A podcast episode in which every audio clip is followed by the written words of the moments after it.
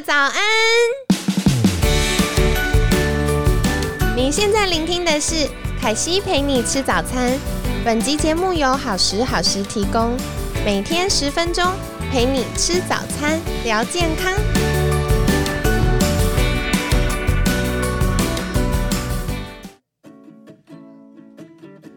欢迎来到凯西陪你吃早餐，我是你的健康管理师凯西。今天呢，很开心邀请到我们的好朋友玉涵营养师。Hello，大家好，我是玉涵。那其实我们玉涵营养师的专长在于肠道健康相关以及压力调试。那其实我们也聊到，哎、为什么大家会很累啊？以及如果要舒压，可以试试看海浪呼吸法。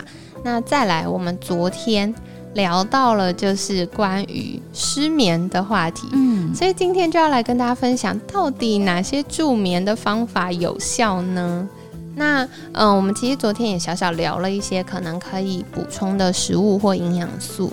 那我就问我们的听众朋友说，平常大家想睡觉啊，会怎么样去做，帮助自己睡得比较好？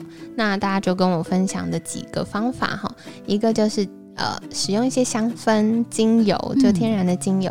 那再来按摩，我觉得按摩听起来也是不错的好选真择的，就光听完就哇，好舒服哦。然后再来的话，他们也会做一些像冥想啊，或泡澡或运动。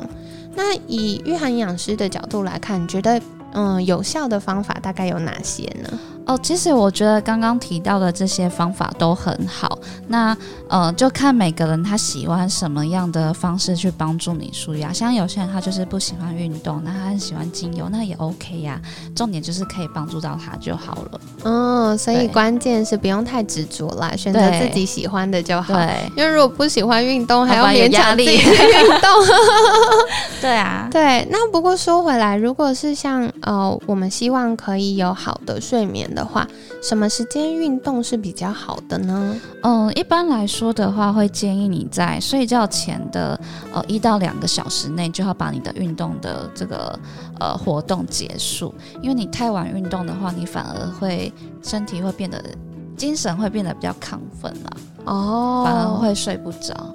了解了解。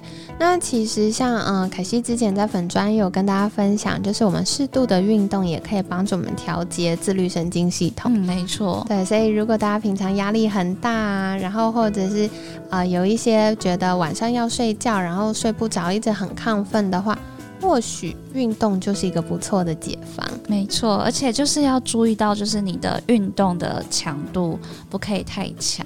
哦，怎么说呢？对，因为你如果呃运动强度太强的话，你反而就是会影响到你的睡眠。就是过去有研究就是发现说，呃，就是你如果的你的你的运动强度如果是在中强度左右的话，其实可以帮助你入眠，睡眠的品质会更好。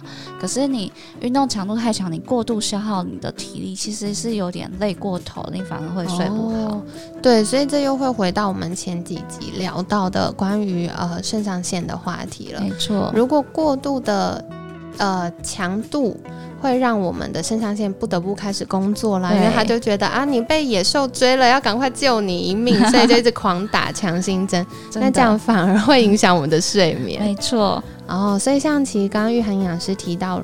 呃，中强度是比较适合的，然后最好在晚上睡前的一两个小时结束这件事。对，睡前一两个小时结束。哦，好！不要就是运动完然后立刻要洗洗就睡，这个会其实会干扰你的睡眠品质。好的，那接下来凯西也想要请教的是，泡澡到底是不是一个好的助眠方式啊？哦，对，泡澡其实可以助眠，但是泡澡前提是你也要泡对时间。哇，原来泡澡也有一些学问呢，请玉涵营养师来跟我们分享好了。对，其实泡澡也跟刚刚提到运动一样，你也是要在睡觉前的大概一个半小时把它泡完。真的我以为是身体热乎乎的时候最放松，然后就去睡觉。因为其实我们呃身体的体温其实有分两种啦，一个是体表的体温，然后一个是深层的体温。核心的，对核心的体温。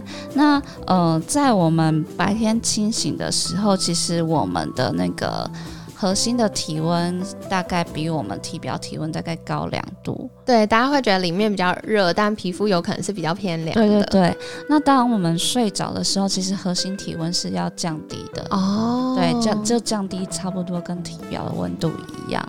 哦。对，所以很多人。对，我不知道有没有大家有没有这样的经验，就是哦，你可能忙到三更半夜，然后想说啊，我差不多该洗洗睡了，就洗一洗澡呢，躺在床上反而睡不着，会洗完变好清醒哦。对对，就是因为你太晚洗澡了。哇，我觉得这是很好的提醒哎，所以如果大家真的想要追剧一下的话，可以先洗完澡再追。因为有一个说法是说，就是呃，你深层的体温就是升高的多高，它之后就会降的。就是降低的速度比较快。哦，所以其实泡热水澡是有帮助的，对，就是它拉高的比较快，对对，它就是大概抓四十度左右的温度，那你去泡热水澡，那你的那个深层的体温增加之后，那你大概差不多睡前一个半小时到睡前的这这个时间，其实你的深层体温会开始下降到跟你的体表温度差不多，那这时候你可以差不多入睡。哦，所以刚刚玉涵营养师有跟大家分享，不是越烫越好哈，烫完就会变像虾子一样。太烫的话，你的那个深层体温会太高，所以其实你会更不好入睡。哦，所以四十度是比较刚好泡澡的温度。那其实呃，像很多朋友会做一些正念啊或冥想啊，这个对睡眠也是有帮助的吗？哦，对，这个蛮有帮助的。其实蛮多科学研究都在，就是说这个呃正念冥想对于睡眠，它可以帮助我们减少失眠的机会啊。然后它可以让你睡觉睡得更深沉，然后避免你晚上一直反复醒过来。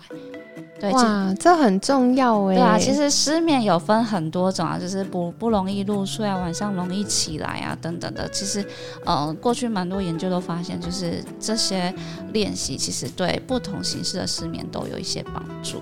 哇，哦，像凯西自己的学生呢，很多就是晚上很浅眠，那很浅眠有可能是他容易醒来，也有可能是他一直做梦。嗯，那像这样的状况，他们就会觉得到早上其实是很疲劳，没有好好休息的。那另外，我们的熟睡期其实非常重要，因为包含身体的一些修复啊，然后或者是呃大脑的代谢排毒，或者是像我们记忆力要做一些呃重新整理的过程，都会跟我们的呃熟睡程度有关。那嗯，如果大家觉得晚上没有睡得这么好的话，或许在睡前可以试试看一些正念或者冥想的练习。哇，真的好有趣哦！所以也很感谢，就是玉涵营养师跟我们分享。那像请教一下专家的生活经验，像玉涵营养师平常自己会不会在睡前做一些什么事情，可以帮助呃我们睡得比较好呢？呃，我自己的经验是，有时候我可能白天有一些公事，然后到睡前我脑袋会一直想的时候，我就会做一些冥想的练习，或是躺着做一些呼吸法的练习。哦，那如果想要尝试做冥想练习的朋友，是不是有一些小技巧可以跟他们分享？嗯，我会建议就是，如果你一开始学习呃冥想的话，你可以下载一些呃应用程式，它其实里面都会会有一些引导语，就是引导你去做冥想。好棒哦！对，因为其实练习冥想对初学初学者来说最。害怕的事情就是他们以为在冥想，其实他们是坐着在想事情。对，他的脑袋就一直转，一直转呢。他觉得他静静坐在那里就是冥想。哦，对，那初学者就是会比较需要有一些引导的语言去帮他们去进入那个冥想的状态。像是呃，我觉得还蛮有用的 app 叫 Headspace，H E A D H P 哎，H E A D S P A C E。哦，所以大家可以去找找。对，不是工商服务，就是 这个这个 app 蛮多人推荐的，这样。啊，是是是，对，里面有很多不同的冥想的那个引导的袋子。哦，所以他其实是有录好，然后大家可以一边听，然后一边透过他讲的方式去练习冥想，这样。不过它是英文版的啦，所以就是会会一点点英文，可是它英文也不会太。哦，所以如果大家没有顺利的得到冥想的话，至少英文能力会提升。对对对，好啊，好感谢，就是玉涵营养师分享。像凯西自己很喜欢就是泡澡，我有时候觉得泡澡就觉得哇好放松啊，然后会被那个很温的水包覆，很安全感的感觉。然后另外我自己很喜欢精油哦，对，然后特别是如果有一些呃木质调的味道，你就会觉得哇深深的，很像在森林里面。对，所以也跟大家分享。但其实我们现在一大早在聊助眠话题，亲爱的，你们会不会等一下就睡着？没有，就可以把该准备的准备好，晚上就可以来使用。对，没错，或者是睡前再听一次。让凯西温柔的声音陪伴你，但也只有这一句 笑声，大家听完应该很醒。好啦，然后真的非常感谢玉涵营养师的分享。如果之后大家想要获得更多就是舒压或者是一些嗯肠道保健的相关资讯，可以到哪里找到你呢？哦，大家可以到我的粉丝专业叫做 Hannas 在哲学。OK，所以大家可以再看文案区喽，那记得去按追踪，这样就可以获得更多相关的资讯。那同时也是跟大家分享，我们五月十五号、十六号在台中经典酒店会有一些功能医学相关入门的课程。那这次的讲师群都是非常专业而且厉害的呃专家们。所以，如果大家对于怎么样可以更多的照顾自己，以及一些功能医学相关的概念，可以再留意功能医学教育中心的粉砖，那相关的报名方式也会在上面再公布。嗯，对，我们会再公布。